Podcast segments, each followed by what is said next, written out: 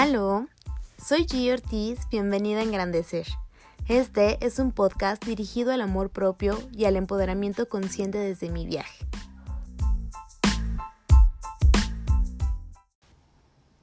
Y antes de empezar con este episodio, quiero agradecer a todos mis amigos, conocidos, por sus palabras bonitas con referencia al primer episodio. Gracias a las personas que sin conocerme se dieron la oportunidad de escucharlo y de que les agradara. Gracias por estar aquí, por escuchar de verdad, porque debo confesar que yo tenía en mente hacer un podcast desde hace un poco más de un año, sin embargo no me atrevía. Y no me atrevía por miedo, por pena, por esa voz en mi cabeza, que es la que me regaña, la que me habla rudo, la que me dice que no puedo, eh, la que me cuestiona que quién soy yo para hacer cosas. Es esa voz que es medio culera, que todos escuchamos en algún momento y que además pues está todo el tiempo con nosotros. Y eso, amiguitos míos, es el ego. El tema del episodio de hoy y pues bueno, justo creo que este fue un muy buen momento para, para traerlo a colación porque realmente es algo que a mí me hubiera gustado poder entender desde mucho antes, ¿saben? Y aunque esto yo lo escuché por primera vez hace 14 años aproximadamente en la carrera, fue 14 años, ¿qué pedo con eso? Tan jovenzuela que yo me siento y 14 años la universidad, ¿qué? Pero bueno, hace 14 años cuando entré a la universidad fue la primera vez que escuché este término, sin embargo, como muchas cosas y qué triste, eh, saben, como que sí, o sea, recuerdo el término, recuerdo que lo vi perfecto, pero como que nunca lo había procesado o entendido o tal vez interiorizado como hasta recientemente y la verdad es que justo entenderlo como lo entiendo ahora creo que le ha cambiado la perspectiva a muchas cosas y a muchas creencias que yo tenía. Y voy a comenzar con la definición para después empezar a meter mis opiniones y ya empezar con, con, mi debraye. Pero bueno, el, el ego es la identificación del ser, de lo que creemos que somos con algo en concreto, es decir, es esa construcción que nos han hecho creer que somos.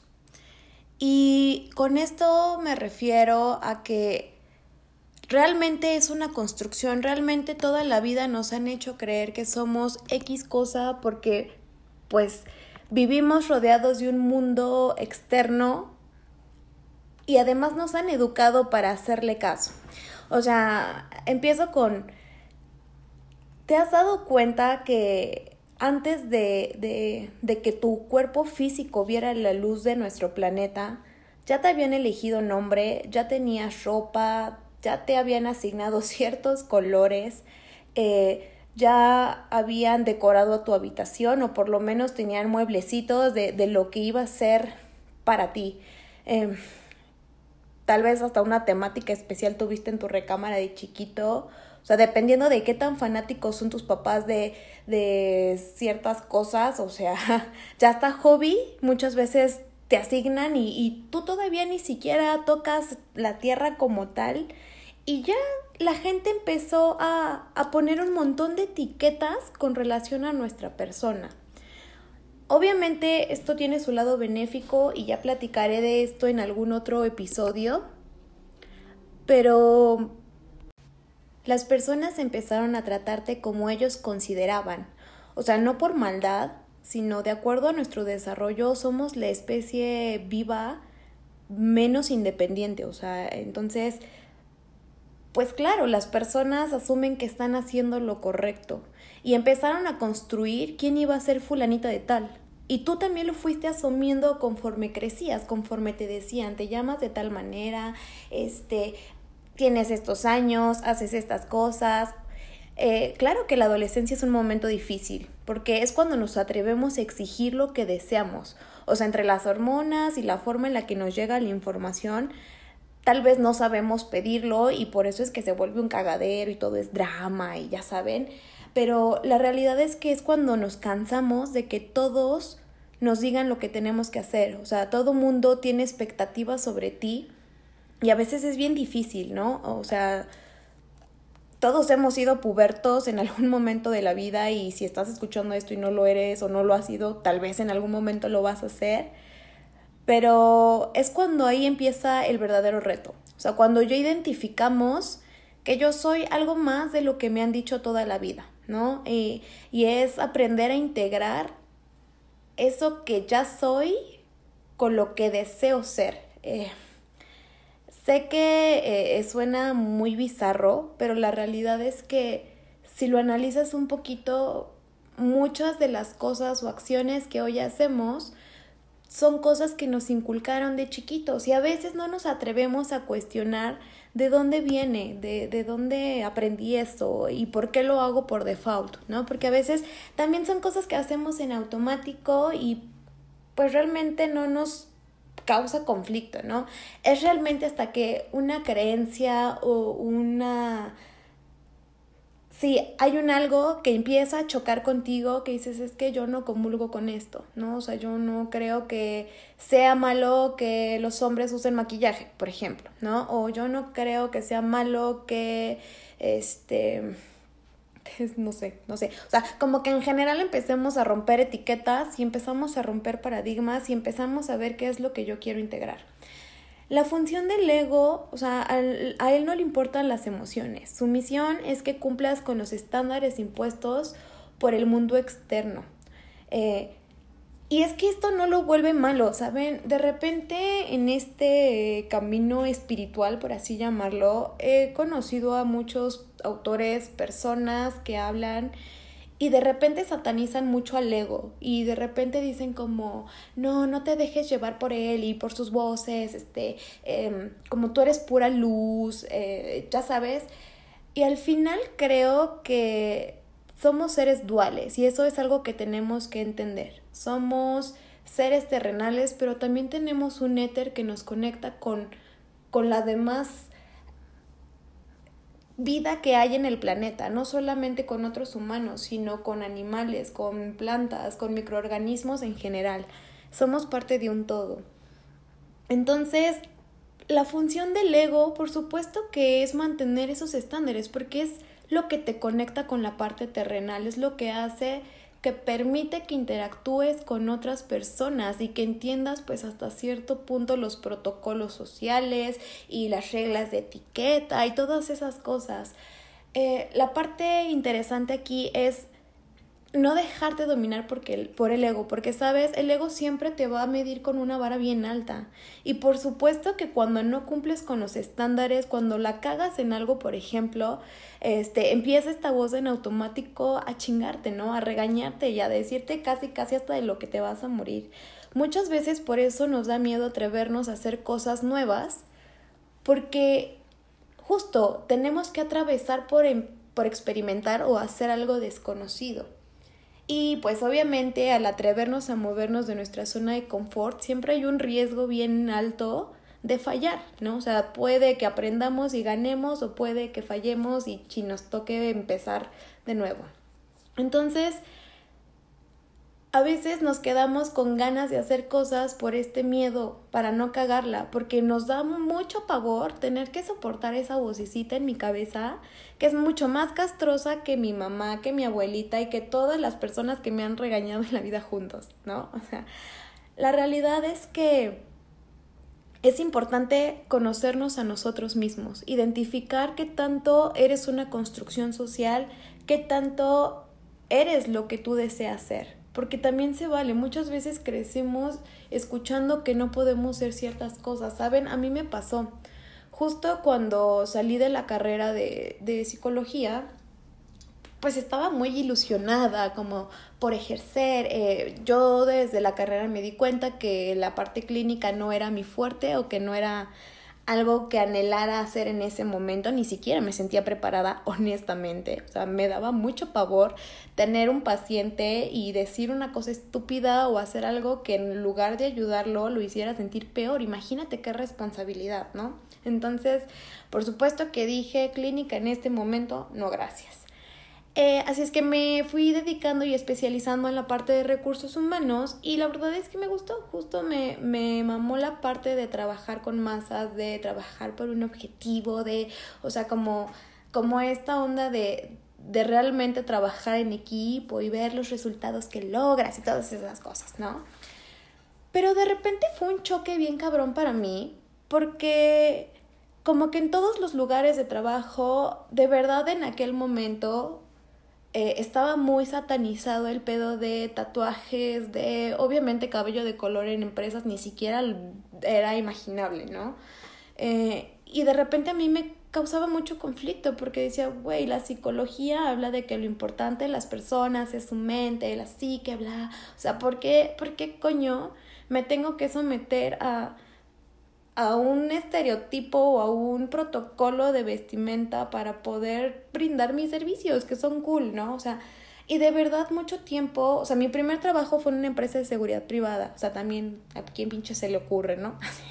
O sea, bueno, antes de eso fue en un, en un call center, pero la verdad es que ahí duré muy poquito porque el pedo de, de ser cobrador telefónico es una de las cosas más duras. La verdad, mis respetos a las personas que lo han hecho, que lo hacen y que lo van a hacer. O sea, porque sí hay que tener un, un temple emocional brutal para que eso no te afecte, ¿no? Y que no te desgaste, pero bueno, X.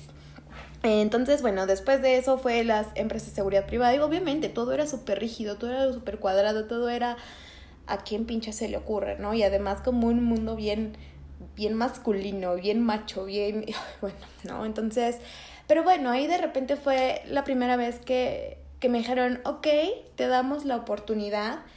Y aquí quiero hacer un paréntesis porque, porque pues sí, obviamente esa oportunidad no fue tanto como por mí, sino por pues, palancas, o sea, porque conocí al director de la empresa y pues obviamente por eso me dieron la oportunidad, si no de primera entrada por un tatuaje en el cuello de un beso gigante en seguridad privada, me hubieran dicho que no, ¿saben? O sea, pero bueno, como quiera entré, obviamente al principio me pidieron este mascada, camisa de manga larga, o sea, como que no se te nota. La verdad es que la gente no es estúpida, ¿no? O sea, y, y obviamente pues la mascada se movía y de repente pues se veía, ¿no? Los guardias me ubicaban como, ¿quién te atendió? Ah, la del beso en el tatuaje en el cuello, ¿no? O sea, eh, pero bueno, ¿no? Era como tener que cumplir esas cosas. Y de verdad, ahí me empezó a causar mucho conflicto como toda esta parte de tener que encajar, de todo el tiempo estar buscando la aprobación de terceras personas para poder formar parte del sistema qué cabrón está eso, la verdad. O sea, porque claramente por eso, por eso estamos llenos de inseguridades y por eso estamos llenos y acomplejadísimos de, de muchas como estigmas y, y, o sea, cargamos muchísimas cosas por el intento de agradarle a otra persona. Pero además lo que está más cabrón es que de repente nos volvimos justo como exigentes muy mamón en el sentido de exigir características físicas, de exigir ciertas cosas, pero muchas veces no somos congruentes y muchas veces no somos eso que pedimos a los demás que sean. Entonces, acá la parte importante de justo reconocer qué tanto de lo que yo exijo, pido es mío o qué tanto es aprendido, ¿no? O sea, recuerdo mucho que hubo una época en la que se pusieron de moda y a todas las morras nos mamaban los vatos con barba de leñador y, o sea, pero fue por un pedo de moda, o sea, realmente creo que de tanto verlo y de que tanto nos lo metieran tal vez, o sea, en algún punto todas dijimos, ay, claro que sí, cuando antes tal vez muchas nunca habíamos tenido un novio con barba o tal vez sí, pero no era nuestro hit, o sabes, o sea, pero de repente justo lo que voy es la influencia de redes sociales y de todo este pedo externo sí es válido porque al final somos seres terrenales y tenemos que interactuar e integrarnos y formar parte del sistema, sí, la verdad es que yo no estoy en contra de esto, pero tal vez ser mucho más humanos, de verdad como ya es necesario que nos caiga el 20, de repente somos bien ay, esta palabra me caga un poco, pero bueno, y más como está de moda, pero bueno, somos bien tóxicos, somos bien chingaquerito. Y lo hacemos hasta cierto punto inconscientemente, porque es lo que nos han enseñado, porque es lo que hemos aprendido. Muchas veces las morras somos bien competitivas, somos bien criticonas, somos bien destructivas entre nosotras mismas. Pero también en, en nuestra defensa es, así nos educaron, así nos enseñaron, así fue el sistema desde que nosotras venimos al mundo. O sea, simplemente y algo con lo que me voy a pelear para siempre es las telenovelas son de lo peor cosa que puede pasarle a la humanidad, ¿no? O sea, creo que particularmente la cultura latina crece con telenovelas y literalmente vivimos unos dramas intensos por cosas tan insignificantes, pero además justo como que como que lo presumimos, ¿saben? Como que eh, siempre nos tiramos a la victimización, como que siempre es que vemos a alguien o platicamos, es como a ver a quién le va más jodido, ¿no? Así de, ay, es que a mí me asaltaron, uy, no, a mí me asaltaron y además me pegaron. Y el otro así da, no, a mí me asaltaron, me pegaron y además, este, después me extorsionaron por teléfono. Y así, ¿saben? De repente nos la vamos viviendo como en esta competencia bien enfermiza, como bien, sí, o sea, bien a ver quién está más tirado. Pero saben, esto vuelvo a lo mismo, también es un pedo aprendido, o sea, nos enseñaron que entre más te pobretean, como que causas lástima a la gente y pues de cierta manera recibes empatía, recibes aprobación, recibes pues ese algo que nos han educado para buscar siempre externamente, ¿no? O sea, porque al final como desde muy chiquitos con más bien, desde muy chiquitos aprendimos que recibíamos confirmación de nuestra existencia, de nuestra vida, de nuestra validez, o sea, qué tan válidos somos como seres humanos por terceras personas que nos decían, ah, pues claro que sí eres válido porque haces esto, claro que sí, simplemente las calificaciones, ¿no? Eh, el hecho de que determinen tu valor por una calificación, por supuesto que es algo que lleva a muchos niños a, a un estrés brutal, ¿no? Porque además si de repente tienes un un sistema en casa en el que hay violencia de cualquier tipo, o sea, llámese física, verbal, eh, psicológica, lo que sea. O sea, pues vuelvo a lo mismo, ¿no? Eh, eh, queremos evitar esas cosas que nos dan miedo o esas cosas que pueden traer una consecuencia de tener que soportar a mi ego o cagoteándome porque otra vez la cagué, ¿no?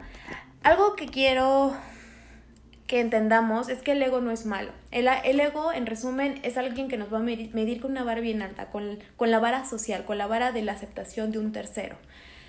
Para que esto empiece a ser mucho más amigable, tenemos que buscar un equilibrio, tenemos que empezar a darnos cuenta de quién soy yo, qué, qué es lo que de verdad soy, qué es lo que de verdad me gusta.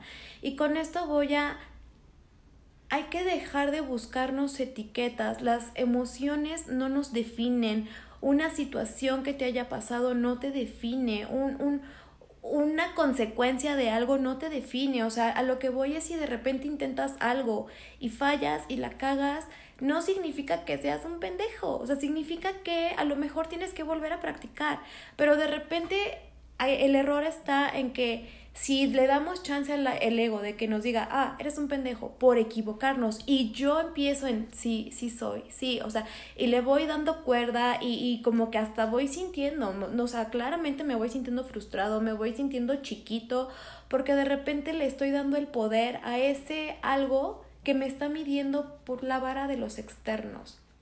Más bien, aquí la invitación es, recuerda que somos seres duales. También tenemos esta parte terrenal, pero esta parte de luz. Entonces, acepta tu oscuridad, acepta que le cagas y que te equivocas y que tenemos sentimientos negativos, porque además también nos han enseñado durísimo que los sentimientos negativos hay que reprimirlos porque a la gente no le gustan las personas que se enojan, porque a la gente no le gustan las personas que lloran, porque a la gente no le gusta bla, bla, bla. Vuelvo a lo mismo, influencia externa. Pero la realidad es que si existen esas emociones y nuestro cuerpo las experimenta es por algo, por algo aparecen y el hecho de negarlas no significa que no existan, por el contrario, entre más las niegas, estás haciendo un efecto olla express que no tienes ni idea. Y en algún momento va a explotar y va a ser nada amigable, o sea, va a ser un cagadero. Entonces, cuando aparezca una emoción negativa, cuando aparezca un pensamiento negativo, reconócelo, dale su momento, su lugar, eh, di como, ok, sí, estoy enfadada porque me caí de la rampa, porque no sé patinar, este, y estoy emputada porque llevo 5 años, 10 años patinando y no puede ser que no me salga. ¿De dónde viene ese coraje? O sea, ¿por qué se supone que después de 10 años tendría que aprender a patinar yo? O sea, ¿quién me dijo eso, no? Mi nivel de aprendizaje no es el mismo de otras personas, pero es esta parte de empezar a flexibilizarte. No quiero decir que seas un mediocre, ¿sabes? Tampoco quiero que sea como la pauta para que uy, es que a mí, este, la del podcast me dijo que, este, pues si la cago, que él me acepte como soy. O sea, no, sino reconoce tu falla y proponte mejorar, pero más reconócete el esfuerzo, reconócete lo que estás haciendo.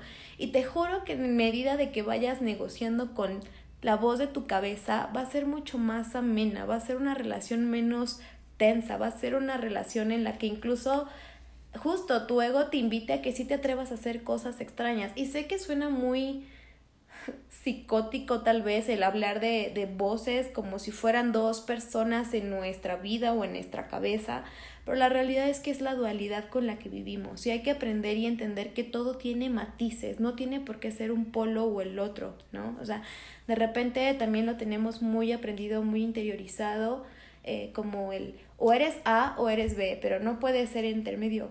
¿Por? ¿Quién dijo que no, güey? O sea, si al final yo soy así es porque claramente se puede. Y además como yo seguramente va a haber muchas personas. Pero bueno, para variar ya me extendí muchísimo. Muchas gracias por escuchar nuevamente. Espero que este tema haya sido de tu interés, que haya sido lo suficientemente clara, porque además por supuesto que yo lo hablo como si estuviera hablando, no sé, de la serie de novedad, pero... Y pues de repente creo que ya es algo que todos podemos asumir o entender de la misma manera, pero si en algún momento te atoras o de verdad quisieras saber más, por favor, este, escríbeme a Instagram, me puedes encontrar como gurú-gio-ortiz y ahí mándame un mensajito, puedes seguirme, podemos platicar, este, incluso puedo recibir sugerencias de temas que tal vez les interesaría escuchar. Eh, yo tengo ya como armado todo un plan, obviamente, mi parte ascendente en Virgo. No, no es cierto, no voy a meter esas cosas, pero ya tengo como varios temas, pero de todas formas, pues estaría padre que a lo mejor si hay cosas que les interese o que tienen dudas en particular, pues a lo mejor esas las puedo resolver por otra parte o ya después irlas integrando al podcast o así. Pero bueno, muchísimas gracias, que tengas una excelente semana, te mando un beso. Yo soy G. Ortiz, gracias por escuchar Engrandecer. Hasta la próxima.